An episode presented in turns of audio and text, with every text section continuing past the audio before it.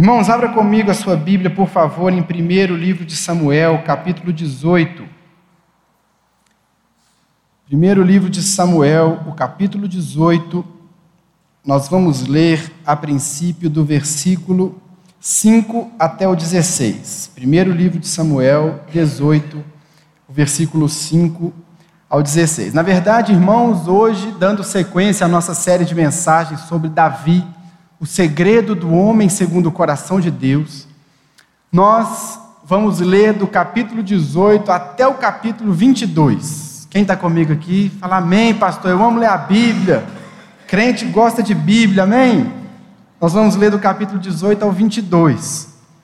Mas nós não vamos ler tudo, né? A história é grande e pelo nosso tempo, então, eu vou pulando. À medida que eu for explicando, eu vou falando da mensagem e eu vou pulando algumas partes, mas nós vamos chegar até o capítulo 22, então aqueça aí seus dedos, porque hoje você vai ler muita Bíblia. Tá certo? Todo mundo achou aí? Primeiro livro de Samuel, capítulo 18, versos 5 a 16, é o primeiro texto que nós vamos ler. Diz assim a palavra de Deus. Verso 5 do capítulo 18. Tudo que Saul ordenava fazer, Davi fazia com tanta habilidade que Saul lhe deu um posto elevado no exército. Isso agradou a todo o povo, bem como aos conselheiros de Saul. Quando os soldados voltavam para casa depois que Davi matou o filisteu, as mulheres saíram de todas as cidades de Israel ao encontro do rei Saul, com cânticos e danças, com tamborins, com músicas alegres e instrumentos de três cordas. As mulheres dançavam e cantavam: Saul matou milhares e Davi dezenas de milhares. Saul ficou muito irritado com esse refrão e aborrecido disse: Atribuíram a Davi dezenas de milhares, mas a mim apenas milhares.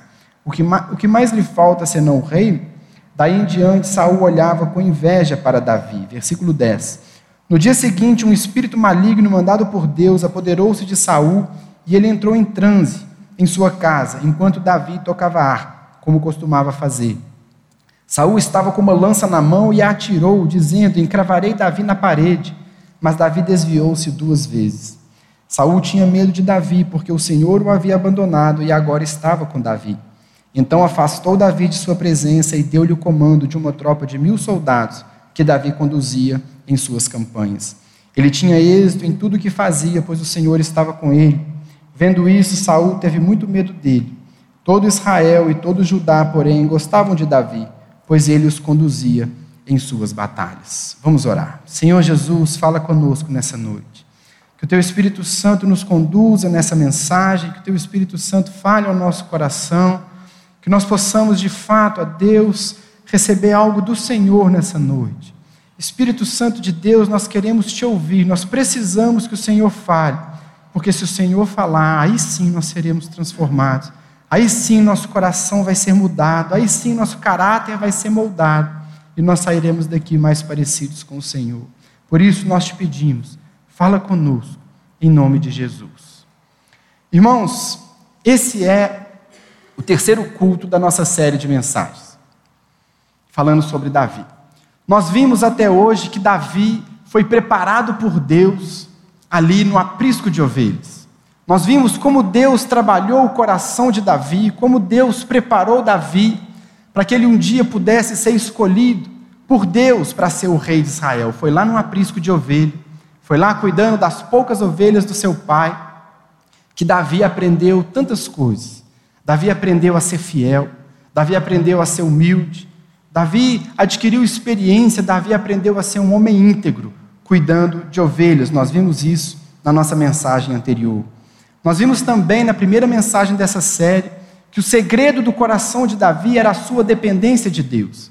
Esse homem que foi preparado num aprisco com poucas ovelhas, era um homem que aprendeu a confiar totalmente no seu Deus. Davi confiava em Deus, Davi dependia de Deus. Enquanto todo o povo de Israel temia o gigante Golias, Davi era o único que tinha coragem de enfrentá-lo. Davi era o único que tinha ousadia para enfrentar aquele gigante. Davi era o único que sabia que Deus iria honrá-lo, que Deus iria vencer o gigante através dele, porque Davi dependia totalmente de Deus. E nós vimos também que, porque Davi dependia de Deus, ele enxergava todas as coisas claramente. Davi tinha uma visão clara. Davi via as coisas da perspectiva de Deus. Por isso ele sabia que ele podia enfrentar aquele gigante e ele podia vencer aquele gigante. Ele tinha uma visão clara e ele agia com confiança. Davi confiava em Deus.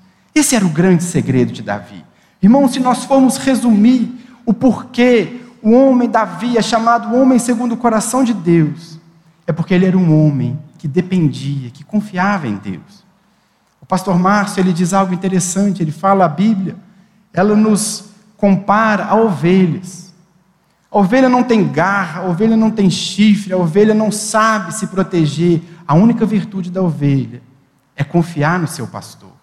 É confiar. O coração que Deus quer encontrar em nós é o coração que ele encontrou em Davi, é um coração de um homem que depende de Deus, que confia em Deus, sabe o que Deus vai fazer, sabe o que Deus pode fazer, se lança totalmente nas mãos de Deus e deixa Deus agir na vida dele. Davi era esse cara, ele confiava, ele sabia: Deus está comigo, Deus vai agir, Deus vai fazer, Deus que cuida da minha vida. Davi tinha essa certeza. Nós vimos na mensagem, na primeira mensagem dessa série, que Davi, em momento algum, ele vacila na hora de enfrentar o gigante. Em todo o tempo ele tinha certeza, a ponto de dizer para o gigante tudo o que ia acontecer. Ele fala: Eu vou matar você, eu vou cortar sua cabeça e nós vamos matar todo o exército filisteu. E aí a Bíblia diz que quando o gigante foi para cima dele, ele vai para cima do gigante e ele faz exatamente aquilo que ele disse que faria, porque Davi confiava em Deus totalmente. Aqui o versículo 14 do texto que nós lemos, ele nos fala que ele tinha êxito em tudo que ele fazia, porque o Senhor estava com ele. Deus agia, Deus agia na vida de Davi e ele sabia disso. Ele matou o gigante porque Deus era com ele. Ele tinha sucesso nas suas batalhas porque Deus era com ele. Mas, irmão, você vai concordar comigo que nós só sabemos verdadeiramente o que existe no nosso coração nos momentos difíceis. Irmãos, nós só sabemos de verdade se nós confiamos em Deus verdadeiramente quando as coisas começam a dar errado. Quando as coisas começam a ficar confusas, quando as coisas começam a parecer perder o sentido, perder o rumo, é aí que o nosso coração mostra em quem ele confia. Porque enquanto está tudo bem, se a nossa vida está boa, está tudo fluindo, está tudo caminhando de vento em popa, eu confio em Deus, claro. Minha confiança está firme em Deus, é claro, está tudo indo muito bem. Está tudo indo muito fácil, eu estou conseguindo tudo. Eu enfrento o gigante, eu mato o gigante. Eu vou para as batalhas, eu mato todo mundo. Deus é comigo, está dando tudo certo. É claro que eu confio em Deus. Confiar quando a vida está fluindo, quando as coisas estão indo bem, é muito fácil. Mas quando as coisas começam a ficar difíceis, é que nós sabemos o que está lá dentro do coração. Quando a vida parece perder o rumo, quando aquilo que a gente confia, aquilo que a gente acredita, aquilo que a gente espera, parece que não vai acontecer, parece que perdeu o caminho, é que a gente sabe se realmente nós confiamos em Deus. E é isso que está acontecendo com Davi aqui nessa passagem. Davi, nós vimos no capítulo 16, Davi é ungido rei de Israel, ele recebe uma promessa: você vai ser o rei. Um menino de 15 anos, você vai ser rei de Israel. No capítulo 17, que nós vimos também, esse homem entra em cena, ele mata um gigante que ninguém tinha coragem de matar. Todo o povo de Israel começa a simpatizar com ele, todo o exército de Israel começa a admirá-lo. Davi se torna de um simples pastor de ovelha, em pouco tempo, ele se torna a maior celebridade de Israel. Todo o povo ama Davi, todos os líderes militares admiram aquele homem. Ele é a sensação do momento, ele é Davi. Saul chama esse menino, você vai ser meu braço direito, você vai ser meu escudeiro. O texto diz, nós lemos, faz Davi, Saul faz de Davi um alto oficial do seu exército. Saul era aquele cara que começou a contar com Davi, ou seja, leva esse menino para dentro do palácio. Perceba, ele recebe uma promessa: você vai ser rei. Daí pouco tempo ele está dentro do palácio, braço direito do rei, escudeiro do rei. Era o cara que tocava a harpa para o rei. quando o rei ficava lá endemoniado. Ele estava lá, no trono, do lado do trono, a metros do trono. Talvez na cabeça de Davi alguns pensamentos passassem. Como seria essa sucessão? Daqui a pouco, olha, eu já sou um alto oficial, eu já sou um cara querido, eu já sou um cara admirado. Tudo que eu faço dá certo. As mulheres cantavam: Saul mata milhares, Davi mata dez milhares. Davi estava muito perto, tudo estava dando certo. Ele confiava em Deus, ele sabia que Deus era com ele. Mas as coisas começam a mudar na vida de Davi. De repente, de repente, as coisas começam a ficar confusas na história dele. Perceba como que Deus o levou e para ele era muito claro, a confiança dele fazia com que tudo se tornasse muito claro. Mas enquanto ele estava ali, a poucos metros de se sentar no trono, de receber a promessa, de ver a promessa cumprindo, as coisas começam a mudar. As coisas começam a fugir do controle. E no verso 13 do texto que nós lemos diz: Então afastou Davi de sua presença e deu-lhe o comando de uma tropa de mil soldados que Davi conduzia em suas campanhas de braço direito do rei, um alto oficial do exército, celebrado por todos, admirado por, todos, de repente, sem que ele tivesse feito nada errado, Saul começa a invejá-lo e no verso 13 ele recebe o primeiro golpe. Ele é afastado. Saul afasta Davi. Não, você está perto demais. Vai para longe. Você tem que ficar um pouco mais longe. Você não é mais um alto oficial, você vai liderar um grupo menor. O primeiro golpe Davi sofreu. Mas ele ainda assim era um homem confiante em Deus. Ainda assim Davi confiava. Deus sabe o que ele está fazendo. Foi Deus que me ungiu, foi Deus que vai, é Deus que vai me colocar no lugar certo. Mas Davi não sabia que Deus ainda tinha muito para tratar no coração dele. Um menino de pouco mais de 15 anos nesse momento não sabia que ainda faltavam outros 15 anos até que ele assumisse o trono de Israel. Mais 15 anos. Ele estava do lado do trono, ele estava na cara do gol.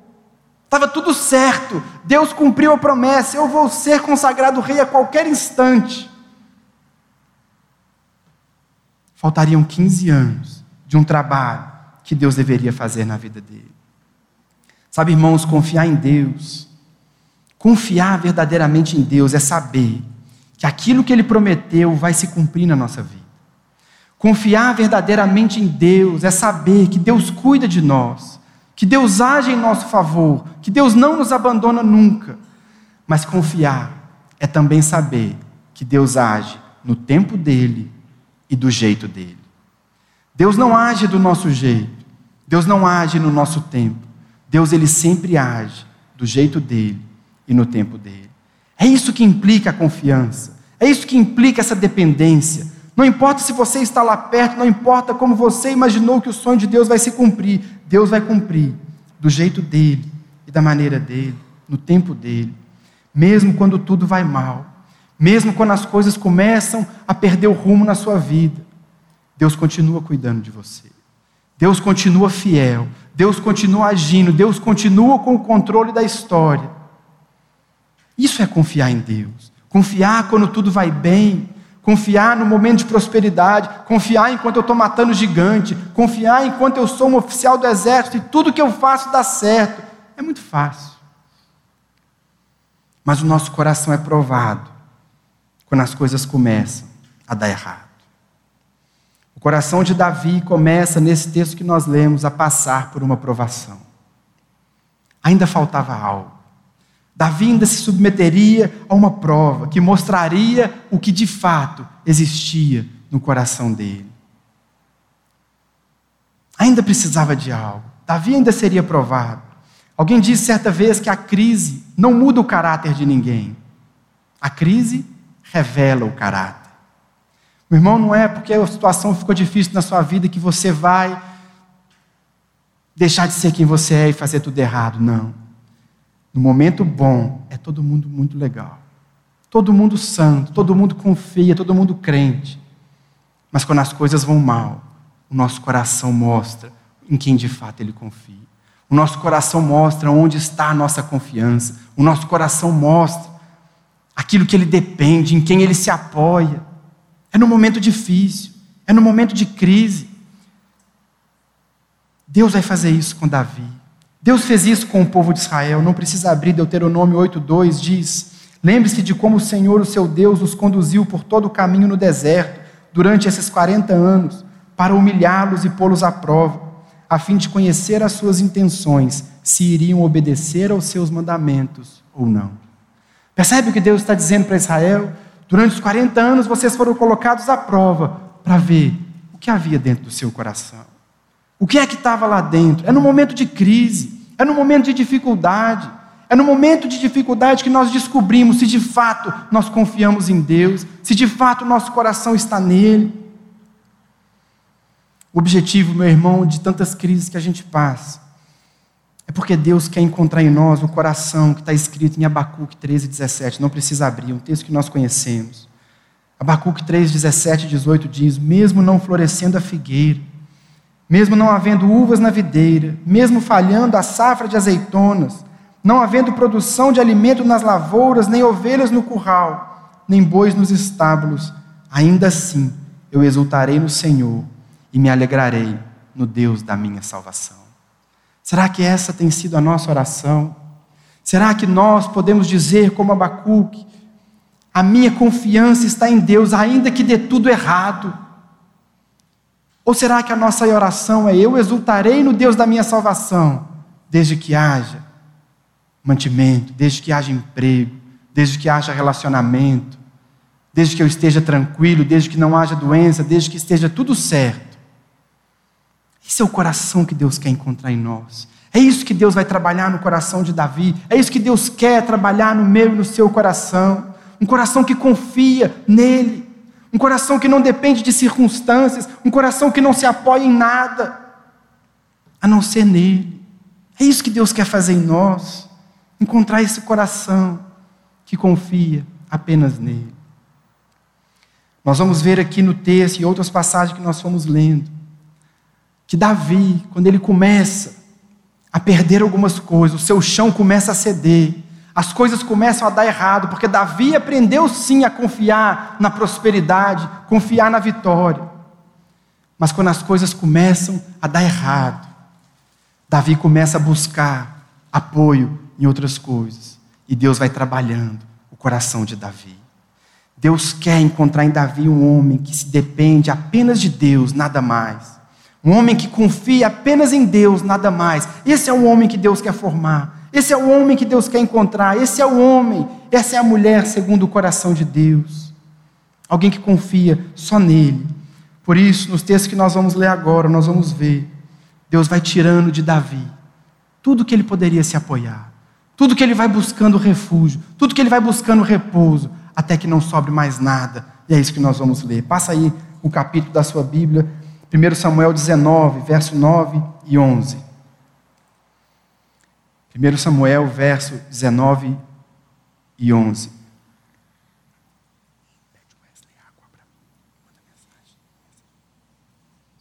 Primeiro Samuel 19, nós vamos ler até o 22, lembra? Então fica aí bem esperto com a sua Bíblia. 1 Samuel 19, versos 9 e 11, diz assim o texto: Mas um espírito maligno mandado pelo Senhor apoderou-se de Saul quando ele estava sentado em sua casa, com sua lança na mão. Enquanto Davi estava tocando harpa, Saul tentou encravá-lo na parede com sua lança, mas Davi desviou-se e a lança encravou na parede. E Davi conseguiu escapar. Naquela mesma noite, Saul enviou alguns homens à casa de Davi para vigiá-lo e matá-lo de manhã. Mas Mical, a mulher de Davi, o alertou: Se você não fugir essa noite para salvar a sua vida, amanhã estará morto. Irmãos, acompanha comigo a história. Davi é o escudeiro do rei. Davi é o braço direito do rei. Davi é o oficial mais valioso do exército. Ele está com um pé de chegar no trono. Ele tem a promessa de que vai ser o rei de Israel, mas de repente, de uma hora para outra, ele se torna foragido da justiça. Ele se torna um foragido da justiça. O rei quer matá-lo de um posto alto, de um posto elevado, de um posto de destaque, do queridinho de toda a nação. Davi agora é alguém perseguido. A primeira coisa que Deus tira de Davi é o seu cargo, é o seu emprego, é a sua posição social. Davi perde o seu lugar, e não por algo que ele fez. Davi perde sua posição não porque ele errou, não porque ele traiu o rei, não porque ele tentou matar o rei, tentou assumir o trono, mas porque o rei fica com inveja. O rei fica invejoso, o rei deseja matá-lo. Davi foi sempre correto, mas Deus queria trabalhar o coração de Davi e Deus tira a sua posição social. Davi não é mais o oficial do exército. Davi não é mais alguém querido pelo rei, pelo governo. Davi é um perseguido. É um perseguido. É possível que Davi colocasse a sua dependência na sua posição. É possível que o jovem Davi tenha pensado: Deus me ungiu, Deus de Israel. Eu estou aqui a um passo de assumir o governo, eu estou aqui a um passo de assumir o trono. É isso que vai me garantir. É o meu cargo, é a minha posição, é o meu destaque, é o meu minha função de oficial do exército. Mas Deus vai mostrar para Davi: não é o seu emprego que vai te garantir nada, mas o Deus que te fez a promessa. Você não precisa depender do seu cargo, Deus está ensinando para Davi, porque Deus cumpre a vontade dele, no tempo dele e do jeito dele. Muitas vezes, irmãos, nós também somos tão dependentes da nossa posição social. Existem muitas pessoas que buscam encontrar sua identidade naquilo que eles são profissionalmente. Aquela faculdade que eles fizeram é aquilo que dá dignidade, é aquilo que dá valor, é aquilo que dá sentido para aquela pessoa. É uma posição de destaque na empresa, é um salário elevado, é aquilo que a pessoa coloca a sua dependência, é aquilo que a pessoa coloca a sua confiança. Não, minha vida está tranquila, eu vivo uma vida boa. Por quê? Porque eu tenho um emprego bom. Porque eu tenho um concurso público. Porque o meu salário é alto. Deus tira de Davi a sua posição. Deus tira de Davi o seu emprego. Deus está ensinando para ele, ensinando para nós. Não dependa disso. Não é o seu emprego que vai te garantir nada. Não é o seu trabalho, não é o seu concurso, não é a sua faculdade que vão dar para você um conforto no futuro. Não é isso que dá significado e sentido para a sua vida, mas é Deus. Se Davi tinha algum risco de colocar ali sua dependência, Deus tira Davi do seu cargo, Deus tira Davi do seu posto. Agora você não é mais nada em Israel. Não dependa disso. Não dependa do seu trabalho, não dependa do seu salário. Você tem que depender apenas de Deus. Primeira coisa que Deus tira de Davi é o seu trabalho. A segunda coisa que Deus vai tirar de Davi é a sua dependência da sua família. Capítulo 19, versos 12 a 17, a sequência aí do texto. Então Mical, Mical era a esposa de Davi, então Mical fez Davi descer por uma janela e ele fugiu. Depois Mical pegou um ídolo do clã e o deitou na cama, pôs uma almofada de pelos de cabra na cabeceira e o cobriu com um manto. Quando chegaram os homens que Saul tinha enviado para prenderem Davi, Mical disse: Ele está doente. Então Saul enviou os homens de volta para verem Davi, dizendo: Tragam-no até aqui em sua cama para que eu o mate. Quando, porém, os homens entraram, o ídolo do clã estava na cama, e na cabeceira havia uma almofada de pelos de cabra. Saul disse a Mical: Por que você me enganou desse modo e deixou que o meu inimigo escapasse? Ela lhe respondeu: Ele me disse que eu deixasse fugir, senão me mataria. Irmãos, Davi perde sua posição social. E agora, Davi perde a sua família. Mical era filha de Saul.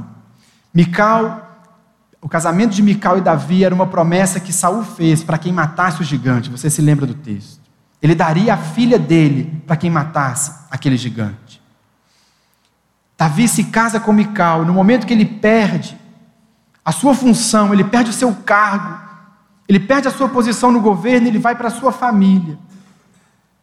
Nós vamos ver no texto, mais à frente, que Davi tem de volta a sua esposa. Mical volta para Davi no futuro, mas naquele momento, Davi não podia mais contar com ela. Davi é separado da sua esposa. Sabe, irmãos, relacionamento é bênção. Casamento é de Deus. Esse mês eu e a Rita fazemos 11 anos de casado. Glória a Deus. Deus é bom. Deus é bom. Mas o casamento não pode roubar o lugar de Deus no nosso coração. O relacionamento não pode ocupar um lugar de Deus no nosso coração. Não é um casamento que vai determinar se nós somos pessoas felizes, completas e realizadas.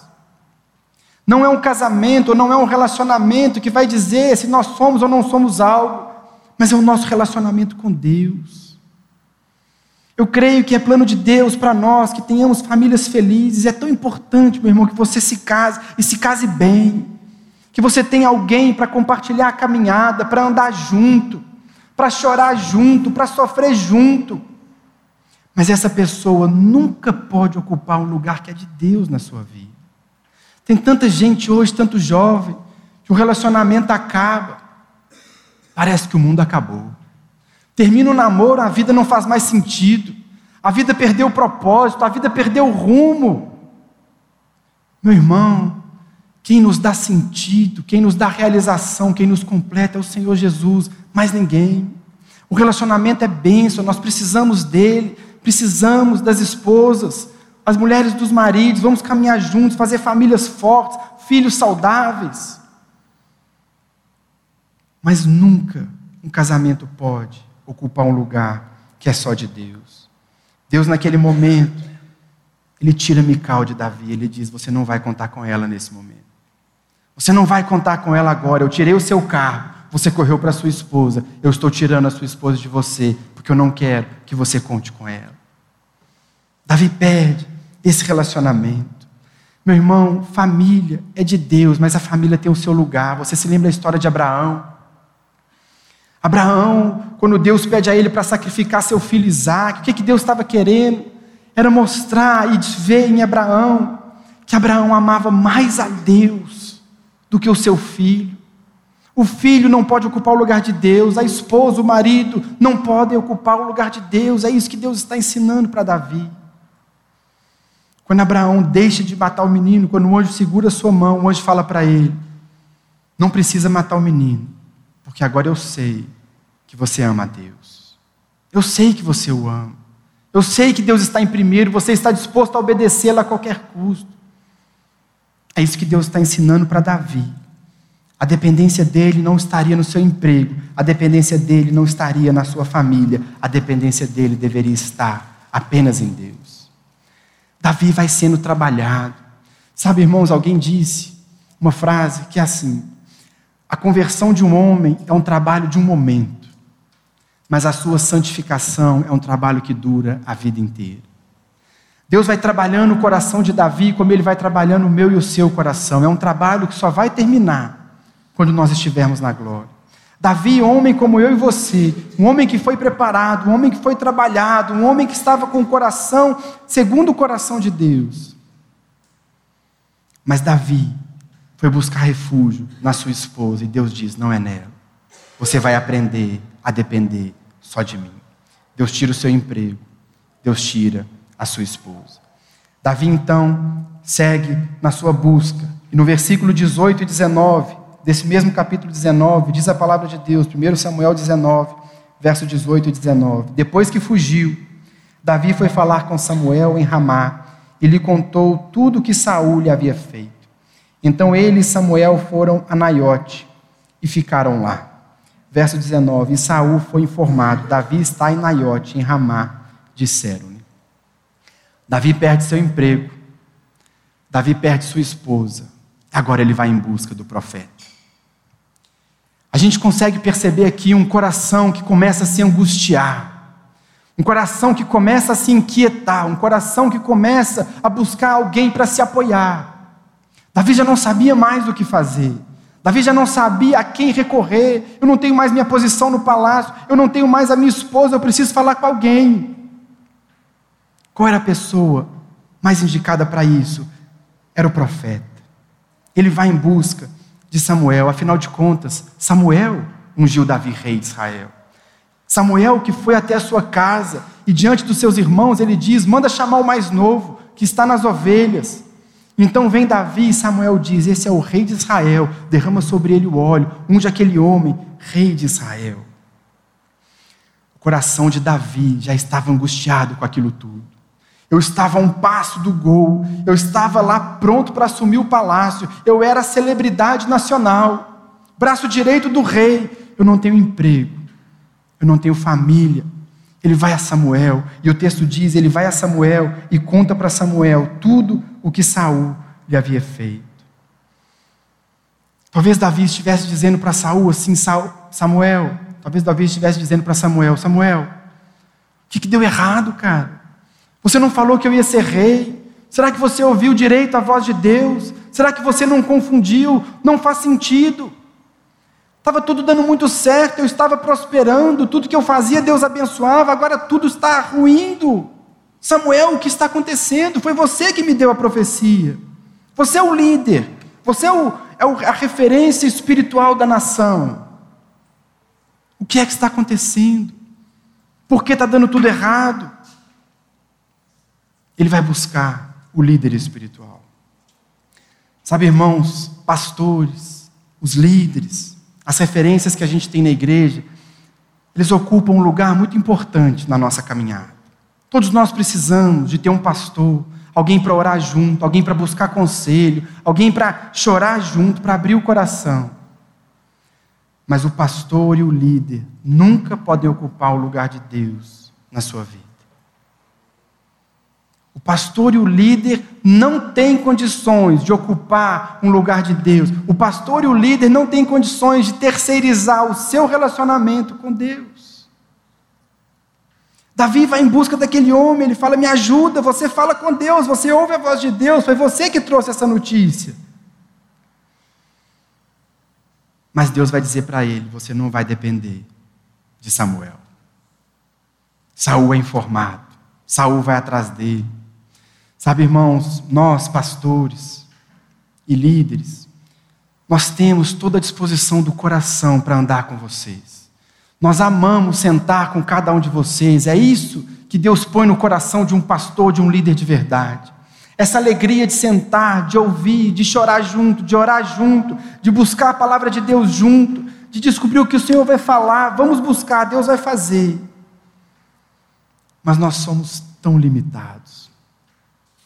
Nós somos tão limitados. Irmãos, tantas vezes nós recebemos no gabinete, conversamos, aconselhamos, mas no nosso coração fica aquele desejo: Deus age. Só o Senhor pode fazer, faz alguma coisa. Age nessa vida, eu não sei fazer nada, eu não posso fazer nada. Mas o Senhor pode. O que Deus vai ensinar para Davi aqui nesse texto é: Davi, você vai depender apenas de mim. Tem muito crente que terceiriza o seu relacionamento com Deus. Tem muito crente que lê a Bíblia é no culto. Que no momento que está sozinho lá em casa, não vai orar, vai escutar pregação no YouTube. Vai ver o que, que os outros estão falando. Eu quero saber o que, que Deus falou para os outros. Para os outros me falar, mas Deus quer falar direto com você. Deus quer que você dobre o seu joelho e busque Deus diretamente. Ele quer falar com você, sem intermediário. Vou repetir. O pastor e o líder é importante. A gente vai chorar junto. A gente vai buscar Deus junto. A gente vai buscar a Escritura junto.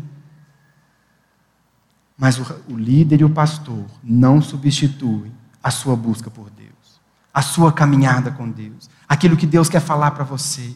A sua dependência, meu irmão, não é aquilo que Deus vai falar para o pastor, para o pastor te falar. Deus pode fazer isso, mas Deus quer falar com você. Deus quer te dar direção, Deus quer te dar revelação, Deus quer te dar uma saída. O líder, o pastor, não pode terceirizar o seu relacionamento. Por isso, Davi vai a Saul, a Samuel. Davi abre o seu coração para Samuel. Davi quer resposta. Mas é como se Deus dissesse: Não, você vai aprender de mim. Eu vou te ensinar. Vai ser comigo. Você não tem mais Samuel. Saul é informado, Davi tem que fugir. Davi, então, naquele momento, um homem já angustiado, um homem já sofrendo, um coração arrebentado. Quem que Davi vai procurar? Davi vai procurar o seu amigo Jonatas. 1 Samuel, capítulo 20, verso 1 até o 3. Capítulo 20, verso 1 até o 3 diz assim: Depois Davi fugiu de Naiote, em Ramá foi falar com Jonatas e lhe perguntou: O que foi que eu fiz? Qual é o meu crime Qual foi o pecado que cometi contra o seu pai para que ele queira tirar a minha vida? Nem pense nisso, respondeu Jonatas, você não será morto. Meu pai não fará coisa alguma sem antes me avisar, seja importante ou não. Por que ele iria esconder isso de mim? Não é nada disso. Verso 3: Davi, contudo, fez um juramento e disse: Seu pai sabe muito bem que eu conto com a sua simpatia. E pensou: Jonatas deve, não deve saber disso, para não se entristecer. No entanto, eu juro pelo nome do Senhor e pela sua vida, que eu estou a um passo da morte. A gente vê aqui, irmãos, um homem angustiado, um homem com medo, um homem aflito. Ele pega o seu amigo e diz: O que, que eu fiz? O que está acontecendo comigo? Deus está tirando todas as coisas, mas ele está olhando para Saul, ele diz: O seu pai quer me matar, eu estou a um passo da morte. Davi já havia perdido quase tudo que ele tinha. Davi não tinha mais emprego, Davi já não tinha mais posição social, Davi já não tinha sua esposa, Davi já não tinha o profeta. Ele vai então em busca do seu melhor amigo. Irmãos, como é importante nós termos amigos. Como é importante, meu irmão, você ter alguém para compartilhar as lutas da sua caminhada. Como é importante você ter alguém que você sabe que você pode abrir seu coração que você confia naquela pessoa, que ela vai te ouvir, vocês vão se abraçar, chorar juntos. Mas assim como os líderes, como os pastores, o amigo, ele pode no máximo chorar com você, abraçar você, incentivar você, te fortalecer, te colocar para cima. Existe algo que só Deus pode fazer por nós. Só Deus, só Jesus é esse amigo em quem nós podemos sempre confiar. Só Jesus é esse amigo que sempre está presente, que sempre é fiel, que nunca abandona, que sempre está ali com a mão estendida, que sempre pode fazer isso por nós. Nenhum amigo, nenhuma amizade pode substituir o lugar de Deus no nosso coração. É por isso que Davi, então, vai ao seu amigo, chora com ele, busca com ele. Mas no final desse capítulo, verso 41 até o 43 de, do capítulo 20, Verso 41. Depois que o menino foi embora, Davi saiu do lado sul da pedra e inclinou-se três vezes perante Jonatas com o rosto em terra. Então despediram-se, beijando um ao outro e chorando. Davi chorou ainda mais do que Jonatas. E ele disse a Davi: Vá em paz, pois temos jurado um ao outro em nome do Senhor, quando dissemos: O Senhor para sempre é testemunha entre nós e entre nossos descendentes. Então Davi partiu e Jonatas voltou para sua cidade. Irmãos, Davi chorou mais do que Jonas. Ele não tinha emprego, ele não tinha posição, ele não tinha família, ele não tinha o profeta, e agora ele não tem mais o seu melhor amigo. O chão de Davi está praticamente todo arruinado. Ele não tem mais em quem se apoiar, ele não tem mais em quem confiar. Tudo aquilo que ele podia depender, tudo aquilo que ele podia se apoiar, Deus foi tirando uma por uma uma por uma. Davi vai sendo trabalhado, Davi vai sendo moldado, até que por fim, capítulo 21, versos 10 a 14, Davi foge para o meio do povo filisteu. Capítulo 21, versículo 10, diz assim: Naquele dia, Davi fugiu de Saul e foi procurar Aquis, rei de Gate. Todavia, os conselheiros de Aquis lhe disseram: Não é esse Davi, o rei da terra de Israel? Não é aquele acerca de quem cantavam em suas danças Saul abateu seus milhares e Davi suas dezenas de milhares? Davi levou a sério aquelas palavras e ficou com muito medo de Aquis, rei de Gate. Por isso, na presença deles, fingiu que estava louco. Enquanto esteve com eles, agiu como um louco, riscando as portas da cidade e deixando escorrer saliva pela barba. Aquis disse a seus conselheiros: Vejam esse homem, ele está louco. Por que trazê-lo aqui? Será que me faltam loucos para que vocês o tragam para agir como um doido na minha frente? O que ele veio fazer no meu palácio? Irmãos, Davi vai para uma cidade, o texto diz, chamada Gate. Se você se lembrar do capítulo 17, a Bíblia diz que Golias era um homem da cidade de Gate. Davi já não tinha mais nada em Israel, ele não tinha emprego, família, o profeta ele não tinha amigo, ele não tinha lugar para ficar, ele não tinha lugar para se esconder. Esse homem está desesperado. Esse homem sai de Israel e ele vai parar na terra do gigante que ele matou. Meus irmãos, naquela cidade de Gate,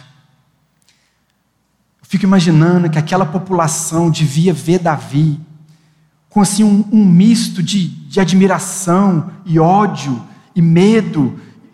E aquele, aquele menino que matou o nosso principal guerreiro, aquele menino que desbaratou o exército, aquele menino que proporcionou para nós uma matança. De repente, Davi vai para aquela cidade porque ele não tinha mais nada, ele não tinha mais ninguém, ele não tinha mais lugar. Mas ali, naquela cidade, Davi perde também a sua reputação. Davi perde o amor próprio. De repente, o guerreiro, aquele cara valente, aquele menino que matava gigante, aquele menino que comandava o exército, de repente, está arranhando porta babando, fingindo de louco, um coitado de um grande Davi, o respeitado Davi, o temido Davi. Agora ele é um pobre coitado, um louco, digno de dó.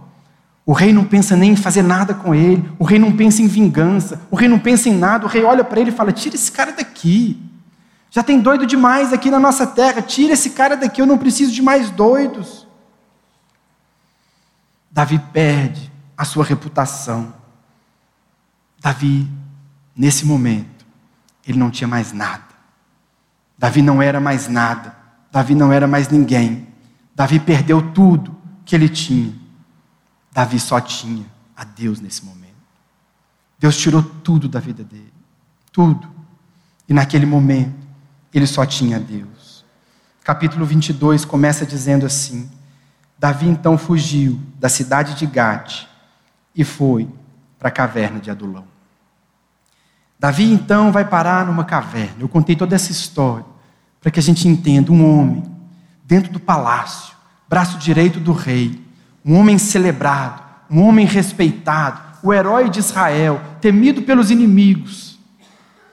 Em pouco tempo aquele homem sai do palácio e vai parar dentro de uma caverna, sem ninguém sem amigo, sem referência, perseguido, sem nada, sem dignidade, sem reputação. Davi vai parar naquele lugar sujo. Davi vai parar numa caverna mal cheirosa, desconfortável e sozinho. Ali naquela caverna não havia ninguém para Davi se refugiar. Ali naquela caverna não havia ninguém para Davi se apoiar.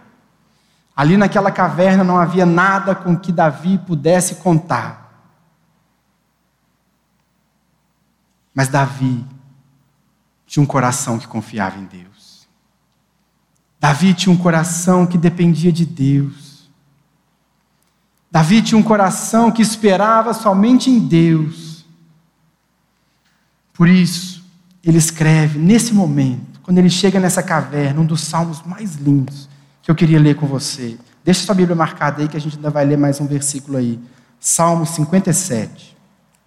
Ali naquela caverna, depois de perder tudo, depois de perder o emprego, depois de perder sua esposa, depois de perder o profeta, depois de perder o amigo, depois de perder a sua reputação, sozinho e numa caverna, Davi escreve o Salmo 57.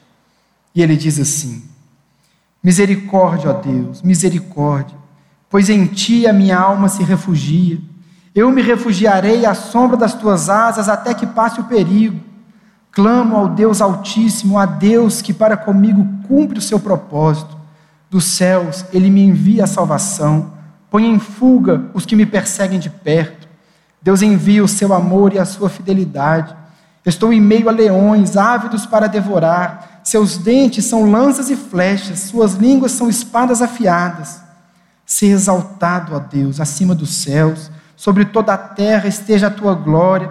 Preparam armadilhas para os meus pés. Fiquei muito abatido. Abriram uma cova no meu caminho, mas foram eles que nela caíram. Verso 7: O meu coração está firme, ó Deus. O meu coração está firme. Cantarei ao som de instrumentos Acorde, minha alma, acorda em harpa e lira, vou despertar a alvorada, eu te louvarei, ó Senhor, entre as nações, cantarei teus louvores entre os povos, pois o teu nome é tão grande que alcança os céus e a tua fidelidade vai até as nuvens. Ser exaltado, ó Deus, acima dos céus, sobre toda a terra esteja a tua glória. Irmãos, Davi confiou no momento que seu coração é exprimido, no momento que seu coração é provado, no momento que Davi não tem mais em quem se refugiar. Davi podia, naquele momento, ter blasfemado, Davi podia ter reivindicado os seus direitos, Davi podia ter feito tantas coisas, mas o verso 7 ele diz a Deus: meu coração está firme, o meu coração não se abalou. O meu coração não foi contaminado porque eu confio no Senhor no momento bom, enquanto eu estou matando todo mundo, enquanto eu mato o gigante, enquanto eu estou no palácio. Mas o meu coração está firme dentro dessa caverna, sozinho. Como diz o texto de Abacuque, ainda que tudo dê errado, eu exultarei no Deus da minha salvação. O coração de Davi era esse coração que depende. Volta lá para o texto do capítulo 22. Um coração que confia, um coração que depende. Não é a circunstância que fazia Davi confiar, não é a circunstância que fazia Davi ficar firme. Era a sua confiança que Deus age do jeito dele e no tempo dele. Deus tem o controle de tudo. Ser exaltado a Deus. Ser exaltado. Ser exaltado. Naquele momento de dor, é isso que esse homem cantava. O meu coração está firme. Seja exaltado. Um homem segundo o coração de Deus. Um coração que confia na alegria, na dor, na prosperidade, no momento difícil. É um coração que confia em Deus. E é ali, nesse momento, que Deus começa a cuidar de novo de Davi. Capítulo 22, o verso 1, continua dizendo: Ele foi parar então na caverna de Adulão, quando seus irmãos e sua família de seu pai e a família de seu pai souberam disso, foram até ele para encontrá-lo. De repente, Deus começa a cuidar de novo de Davi. Aquela mesma família que um dia lá atrás nem sabia que ele estava fazendo. Lembra no dia que ele foi ungido rei? Nem levaram ele para participar. Era um menino que ficava escondido com as ovelhas. Agora essa família vai cuidar de Davi. Deus começa a cuidar dele de novo. Deus começa a restabelecer seu coração. E o verso 2 é o último texto que nós vamos ler. O verso 2 então diz assim: Também juntaram-se a ele todos os que estavam em dificuldades, os endividados e os descontentes, e ele se tornou o líder deles. Havia cerca de 400 homens com ele. É naquela caverna, meus irmãos, depois de ter seu coração provado, depois de ter seu coração confrontado, depois de ter seu coração exprimido, Deus viu que daquele coração saiu confiança, daquele coração saiu dependência, e é ali, naquela caverna, que Davi começa a se tornar rei de Israel. Não foi no palácio enquanto ele vencia as batalhas, não foi enquanto ele era escudeiro do rei que Davi começa a ser rei, foi naquela caverna, porque para lá Deus manda todos os que estavam em dificuldades, os endividados e os descontentes, e Davi se torna o líder deles. Davi começa a ser o líder dos necessitados. Davi começa a ser o líder dos que precisavam. Aqui os endividados, o contexto do povo de Israel, Saul era um rei opressor. As pessoas estavam descontentes, as pessoas não tinham mais condições, a vida delas era dura, Saul os oprimia. Essas pessoas então encontram um novo rei, humilde, dependendo de Deus, dentro de uma caverna. É ali que se forma um rei, é ali que as pessoas começam a se aproximar. E o verso 2 diz que foram para lá cerca de 400 homens que Davi começa a liderar. Desses 400 homens, mais à frente nós teremos os valentes de Davi, homens que foram trabalhados no seu caráter, homens que foram moldados por Davi, que aprenderam com ele a ter o coração que Davi tinha. E foi ali, então, que Davi se torna rei de Israel. Irmãos, não é no palácio, não é do nosso jeito, não é no nosso tempo, mas é do jeito de Deus e no tempo de Deus. Ele cuida do nosso coração. Não importa o que você está passando, Não importa se o chão está ruindo, não importa se a caminhada está ficando difícil, não importa pelo que você tem passado, Deus está cuidando de você. Deus está levando a sua vida, Deus está trabalhando o seu coração. Deus não quer, meu irmão, tirar de você o seu emprego, Deus não quer tirar de você a sua família, Deus não quer tirar de você a sua igreja, não quer tirar de você os seus amigos, nem quer tirar de você a sua reputação, mas Deus quer te ensinar a não depender de nada disso, a depender só dele. Quando Deus olha para nós, Ele vê o que é que está lá dentro do nosso coração. E Ele quer nos ensinar, e é isso que Ele faz conosco nessa noite.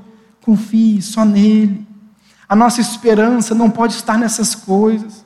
Não são essas coisas que trazem sentido para a nossa vida, mas é o nosso relacionamento com Deus. Ainda que tudo passe, ainda que tudo mude, a gente nunca pode deixar de confiar, a gente nunca pode deixar de depender. Para finalizar, vou ler de novo o texto de Abacuque. Mesmo não florescendo a figueira, não havendo uvas na videira, mesmo falhando a safra de azeitonas, não havendo produção de alimento nas lavouras, nem ovelhas no curral, nem bois nos estábulos, ainda assim eu exultarei no Senhor e me alegrarei no Deus da minha salvação.